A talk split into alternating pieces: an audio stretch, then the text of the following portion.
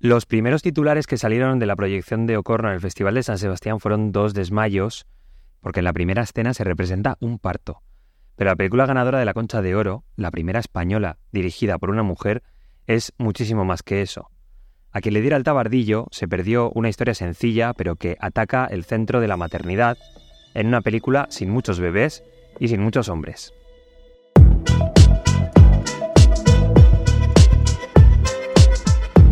Última fila.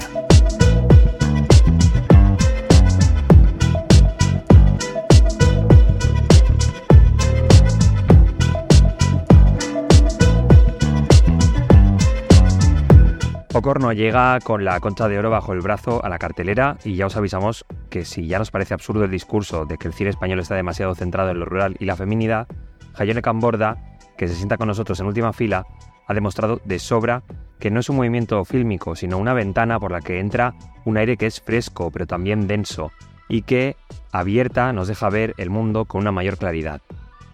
Y de Galicia nos vamos a París, porque cuando Paul B. Preciado hizo los castings para la película Orlando, mi biografía política, se presentaron más de 100 personas que aseguraban ser Orlando al 100%.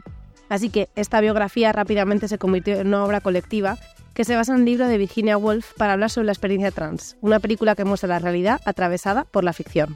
Esto es Última Fila, el programa de cine de Cultura Plaza y Plaza Podcast. Aquí estamos Álvaro de Vis, Clara Gorría y tú que nos estás escuchando. Acomódate que empezamos y hoy vamos acelerados.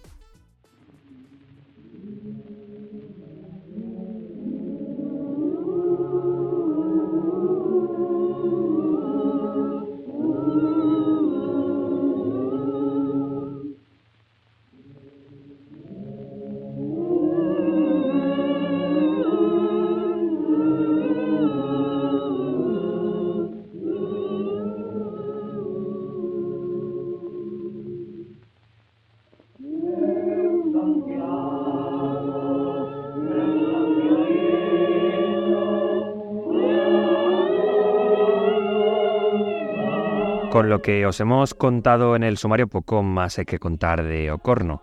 Jayone Camborda presenta la historia de una mujer que ayuda a abortar a otras mujeres en la Galicia rural de los años 70, con todo lo que implica su función en un espacio como ese, con todo lo que implica cuando un aborto no sale bien.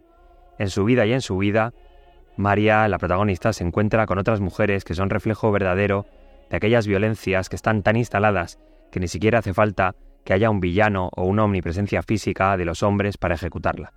De todo eso y mucho más hablamos con Jayone Camborda, autora del film.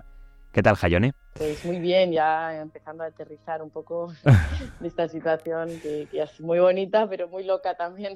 Sí, antes de, empezar a hablar de, la película, que es de lo que va a ir la, la entrevista, te quería preguntar, porque claro, no solamente has ganado la Concha de Oro, sino que, bueno, tu premio significa otras muchas cosas, ¿no? Al ser eh, una película hecha en, un idioma que no es el, castellano, que es un, en un idioma oficial, como es el galego, también tiene portugués, por ser una directora de cine español. Bueno, no sé cómo...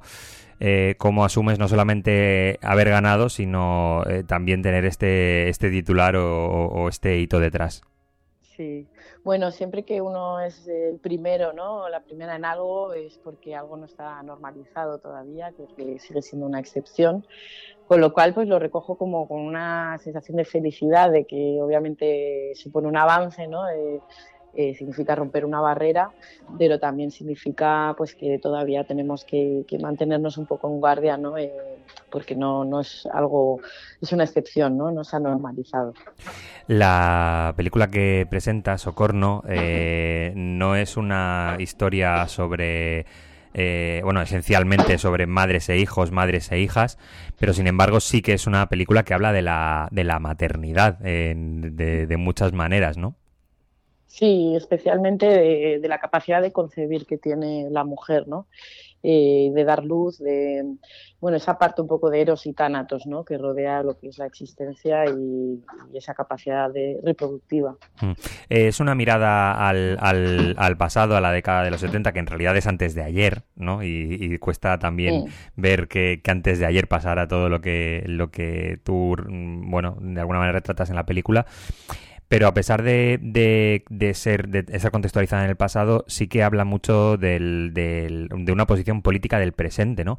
Y antes de, de hablar de la, de la propia forma de la película, quería como que quedara claro, eh, eh, bueno, pues que querías reivindicar tú también políticamente, que, tenías muy, muy claro que, era el punto de partida de, la película, ¿no? Sí, a ver, el punto de partida es una cuestión más eh, existencial, ¿no? Es sobre, como te decía, sobre esta capacidad de concebir y, y sobre, pues bueno, pues sobre incertidumbres que tienen que ver con la existencia, ¿no? Humana y ese es un poco el punto de partida y donde yo pongo por lo menos el, para, para mí el primer, el primer plano, ¿no? Es ese. Mm. Eh, por supuesto, toda creación eh, es una aproximación política y, y, en el momento que tú decides encuadrar algo, en el que decides eh, situarlo en una época o, en una, o utilizas un, lugar, un idioma, lo que sea, ¿no? Todas esas decisiones, incluso las más pequeñas, pues son, son políticas, ¿no? Y, y en ese sentido hay posicionamiento. Pero sí que me gusta ah, estar mucho más en las preguntas que en las respuestas, ¿no? Como creadora y generalmente no señalar el bien y el mal, ¿no? En ese sentido. Pero sí que es verdad que me parecía importante poner sobre la mesa bueno, e, ese, ese diálogo con la actualidad en el que tenemos que recordar eh, pues eso, en, un momento que se ejercía ese control sobre el cuerpo de la mujer, eh, pues que las mujeres lo hacían igualmente y morían ¿no? Eh, por hacerlo. Y que, bueno, que hay ideas hoy en día que, están acechando, que se les está dando voz y que, eso está poniéndose en peligro de nuevo. ¿no? Un retrato del, del, control sobre los cuerpos de, de, las mujeres que, sin embargo, en el que, sin embargo, no hay un gran personaje masculino, no hay eh, mucha presencia de, los personajes masculinos, pero a pesar de que no haya esa, esa presencia transversal de una persona o, de o de grandes eh, bueno giros de guion en los que ellos ejerzan claramente esa violencia está claro no que, que en realidad es eh, una sociedad entera y no y, no la presencia de, de, un malvado no o de un villano Sí, en, efecto la película pone en el centro a la mujer y, tampoco sataniza eh, la figura del hombre. Me parecía importante también mostrar incluso afectividad ¿no? en, los personajes masculinos y no aplanarlos ¿no? en ese sentido. Pero sí que se expresa pues incluso la época, ¿no? un tardofranquismo eh, eh, y un sistema de patriarcal, ¿no? también se expresa en, a modo de clandestinidad, de, oscuridad, de, susurro, de prohibición, ¿no? Mm. Y, es ahí donde, donde la película un poco coge su forma. La gran apuesta formal me, me parece a mí que, tiene mucho que ver con el ritmo y, y además está muy relacionado con precisamente con lo que decías de las de, de provocar preguntas, ¿no? En el momento en el que en una película hay tanto, hay mucho guion y hay mucha conversación, no dejas descansar y preguntarse al, al espectador y en, en, muchos momentos de la, de la película eh, eh, te ves, me veo yo como, como espectador eh, preguntándome, ¿no? precisamente por, por, por esa apuesta del, del ritmo, ¿no? Sí que es un, eh, apela un poco a, un respirar, ¿no? Me parece importante o me pareció importante cuando propuse la película trabajar esta idea de, la respiración, del tempo, de, la observación más detenida, ¿no? Creo que, vivimos en una vorágine total de, imágenes, de, ritmos rápidos, de aceleración, ¿no? Y que eh, volver un poquito a, la observación del cuerpo, del ser humano, del mundo, de la naturaleza, ¿no? Mm. Me parecía como importante. Y eso también es un posicionamiento, ¿no? Retomando un poco la idea de lo político. Y, pero sí, también eh, creo que es una película en la que no bueno, no, no, no, quiero que el espectador tenga miedo, ¿no? Porque me parece que también hay algo que, mm. que te lleva, que te lleva todo el rato y que no, no, no, no, no, entras en una idea de lentitud tampoco, ¿no? La película, la mitad de la película más o menos, el mitad del metraje es el personaje de, de María en, en, su casa, en su pueblo, y la otra mitad es eh, María fuera de él, ¿no? Huyendo de él. Eh, Háblame de, eso, ¿no? De, si son dos películas, acaso, eh, de si... Porque claro, estamos muy acostumbrados a un planteamiento, a un desarrollo y a una, y una conclusión y, no es esta, ¿no? La, película que, utiliza este, eh, esta estructura. Mm. Sí, no, y para mí era importante de repente un personaje que, que bueno, que la has visto dar vida, que la has visto acompañar, ¿no? Con tanta mm, entrega y generosidad, ¿no? A otras personas y, y de repente se convierte, ¿no? De un día para otro, injustamente, ¿no? En una fugitiva, en una persona que es peligrosa para, para, para la sociedad, para la gente, eh, que debe huir y, y debe mm, esconderse, ¿no? Ujú. Entonces, para mí había un cambio ahí radical, ¿no? Eh, en el que de repente mm, parecía que, que, que de, un, momento para otro eh, todo se transformara, ¿no? Ujú. Mm. Em, la, la película en realidad eh, acaban siendo eh, una serie de encuentros de, de María con otras mujeres, de mujeres muy diferentes en las que me da la sensación como que se ve reflejada de alguna manera en cada, en cada una de ellas. No sé si cinematográficamente cada encuentro se tenía que resolver de una manera diferente o, tenía sus, sus exigencias singulares. Mm. No, me gusta que destaques esto porque para mí es una intención muy importante en la película, ¿no? Que es que el personaje principal, María, eh, sea espejo, ¿no? De otras mujeres, en el sentido también de, eliminar la distancia entre nosotras, ¿no? De, que todo, o sea, de que tú puedes ser ese esa otra persona, de que eh, tú eres la misma, ¿no? Que esa otra persona. Y en ese sentido, pues eh, dar espacio a lo que es la sororidad, eh, la empatía, ¿no? El cuidado. Y, bueno, cada, cada, personaje viene a aportar algo, ¿no? En algo como más poliédrico, ¿no? Eh, pero sí que podría ser eh, una María en el pasado, en el futuro, en el presente, pero hay un espejo, ¿no? En cada una de ellas. Eh, te quería preguntar eh, algo que, que, parece que es fuera de, lo, de, la película, pero que yo creo que no lo es. Y es eh, cómo está hecha, eh, cómo está hecha desde la realidad eh, material o personal tuya esta película. Es decir, no sé si eh, me decías fuera de micro que, que, que, a lo mejor se colaba alguna, algún sonido de, de, de algún niño o alguna niña en la, en la entrevista. Eh, no sí. sé si de alguna manera eh, tu propia maternidad, tus procesos, eh, a pesar de la distancia temporal y, y obviamente de la trama de, de la película, eh, hablabas antes de, de, que había un principio existencial, ¿no? Eh, entonces, sí. ¿desde, ¿desde dónde está hecha esta película y cómo ha sido tu, tu relación continua, inacabable e, e, inevitable de tu propia realidad con, con, lo que estabas poniendo delante de la cámara? Bueno, sí que es verdad que, que bueno, me acompaña, eh, por ejemplo, mi propio parto, me permite eh, rodar de la manera que propongo la, en la película, ¿no? Creo que no hubiera rodado de esa manera si no hubiera sido madre previamente.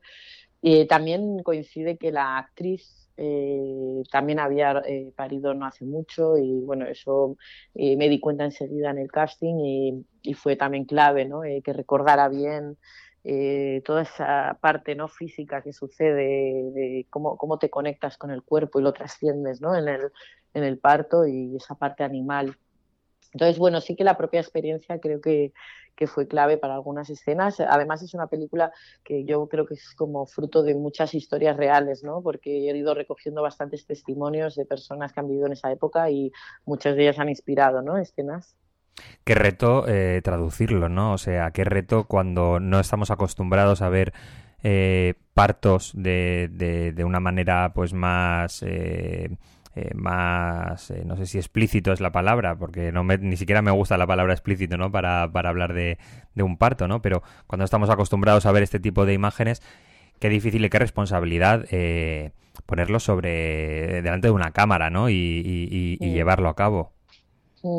Sí, bueno, sobre todo cre creo que no, o sea, los partos que han habido ¿no? en la historia del cine, eh, pues en general, en términos genéricos, sí que creo que han sido vistos desde una perspectiva pues menos animal, ¿no? Men más eh, psicologizada, más, uh -huh. quizás fruto de una mirada más masculina sobre el parto, menos vivida, ¿no? menos experimentada.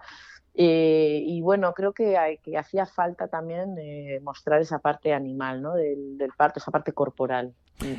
Mm, no sé si esta pregunta que, que, te voy a hacer es de eh, casi periodista paleto, pero em, estaba pensando, justo leí hace, hace unos meses el, el, el, anterior Premio Nacional de Narrativa Las Malas Mujeres de Mariela Leisandre, que también habla de las mujeres eh, que entraron en prisión por, por, mm, por, abortar o por acompañar incluso a, abortar a otras, a otras mujeres. Em, eh, pero en general, como en, en, muchas películas eh, del, del, cine galego, encuentro como que identitariamente es muy, muy, muy importante, es vital bueno, la importancia de la maternidad, ¿no?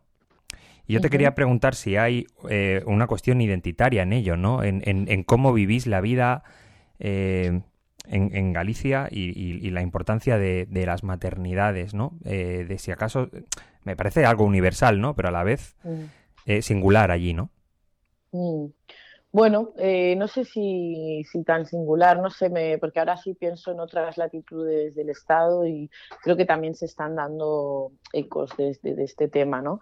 También creo que, que bueno, que, estamos aportando pues esta nueva mirada desde la perspectiva de, de las mujeres, ¿no? Sobre este tema y, y bueno, eh, no sé, no lo achacaría yo tanto al territorio gallego.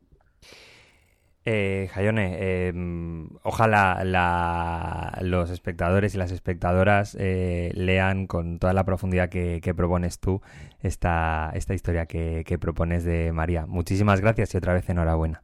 Muchas gracias a ti. Alguien me preguntó, ¿por qué no escribes tu biografía? Respondí, porque la capulla de Virginia Woolf la escribió por mí en 1928. Querida Virginia, Siento haberte llamado capulla. Lo digo con ternura y admiración, porque tu escritura me parece imposible de superar. Pero también lo digo con rabia, porque tú nos representaste a las personas trans como aristócratas de la Inglaterra colonial, que un buen día se despiertan en un cuerpo de mujer. Quizá tú no podías saber que no era así como uno se hace trans. Es mucho más difícil. Se arriesga la vida cada vez. Quería escribirte para decirte que soy uno de tus Orlandos. Estoy vive. He salido de tu ficción. No te haces a la idea. El mundo de hoy está lleno de Orlandos. Estamos cambiando el curso de la historia.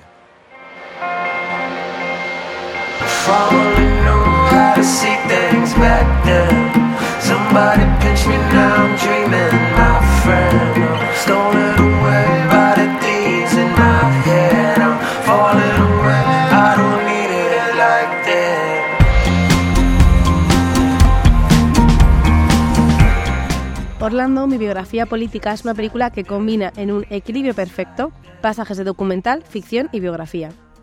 Es una peli que está producida por el canal Arte y lo digo porque creo que es importante remarcarlo porque igual esta peli ensayo con otros acompañantes hoy en día no existiría. Y como ya sabéis que yo tengo pánico a los spoilers, voy a contaros esta peli a través de su título porque yo creo que no hay nada menos spoiler ¿no? que el título, o sea, es lo primero que te enteras. Vamos a empezar. Orlando.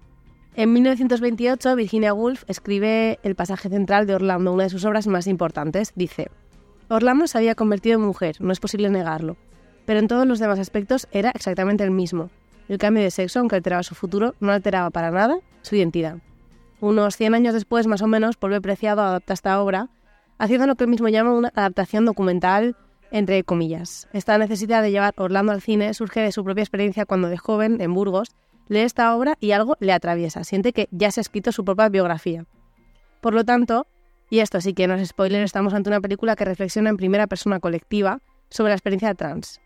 Históricamente las personas trans en la ficción han sido representadas pues como víctimas, como pacientes o como caricaturas en terror o de comedia. Estoy segura que si pensáis un segundo se os ocurre eh, alguna aberración de algún guionista desubicado que ha hecho alguna de estas representaciones es difícil borrar esas imágenes porque llevan años y años metiéndose en nuestro hipotálamo o donde quiera que vayan esas imágenes, que ahora mismo esa cosa de neurociencia yo no lo sé.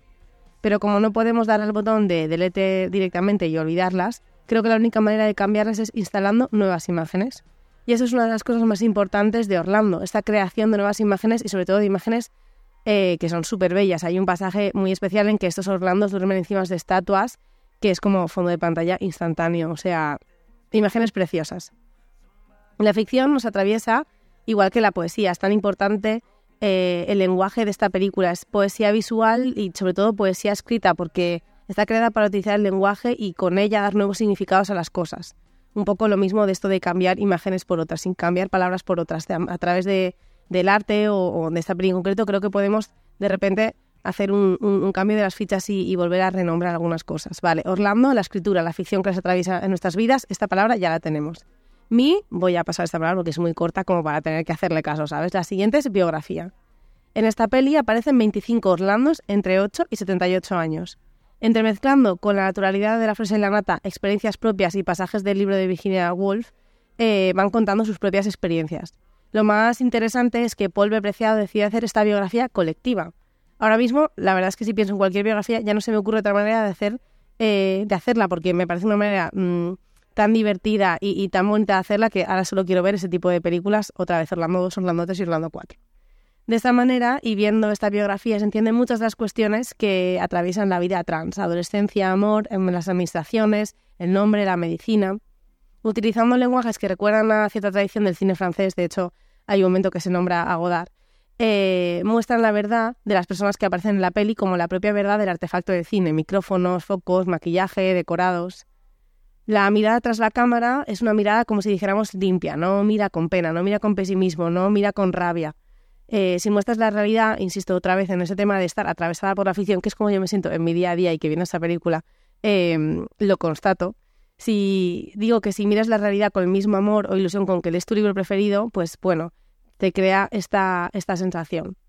Y vamos a la parte final, a la palabra política. Estos últimos años, aquí Álvaro y yo lo hemos comentado mucho, el cine y en algunas pelis en España hemos visto películas con tramas como ayuda a refugiados, como terrorismo, que se quitan la etiqueta de políticas, como diciendo, bueno, cuidado, que esto no es, ojo, eh, que no es un discurso político, que esta peli es para todo el mundo, ríes, lloras y te emocionas. Entonces, pues bueno, eh, también estas conversaciones que tenemos, al final no sé si puede existir un cine no político, un cine sin ideología. Ortiz decía en su artículo Cine sin ideología es antelequia que acaso no tiene ideología padre no hay más que uno, acaso no hay una forma de entender la familia, el matrimonio, la paternidad, las relaciones, la masculinidad, la educación o el papel de la mujer en el orden social de Santiago Segura. Pueblo Preciado también hace la siguiente comparación que me encanta. Dice, imaginaos que estuviéramos atravesando un periodo como la Revolución Francesa, pero que la gente no se diera cuenta. El hecho de vivir en una sociedad neoliberal como la nuestra es que incluso la posibilidad de imaginar, la posibilidad de esperanza, el cambio, la imaginación ya han sido capturadas. La gente vive en un estado de violencia y letargo constante, y lo que quería con la película es que la gente se diera cuenta de que el hecho de llevar un nombre, el nombre que tú quieres llevar y que la gente te llame por tu nombre, no está ya dado, es un acto de reconocimiento y de cuidado político extraordinario. Es un acto poético que nadie te puede quitar, es un momento maravilloso cuando atraviesas una frontera que te digan pase. Así que nada, os invito a pasar a, Orlando mi biografía política, em, que, pues bueno, ya os digo que es una película de 98 minutos que se ha llevado todos los premios del mundo y con razón. Y yo creo que Álvaro, que tienes bastante ganas de verlas. Eh, yo la veré esta tarde en los Cines Babel, presentado por Clara Gorría. y eh, después de esta tarde nos vemos la semana que viene. Semana que viene. Con más última fila. Os dejamos con un temazo instantáneo también de la película eh, Orlando, mi biografía política.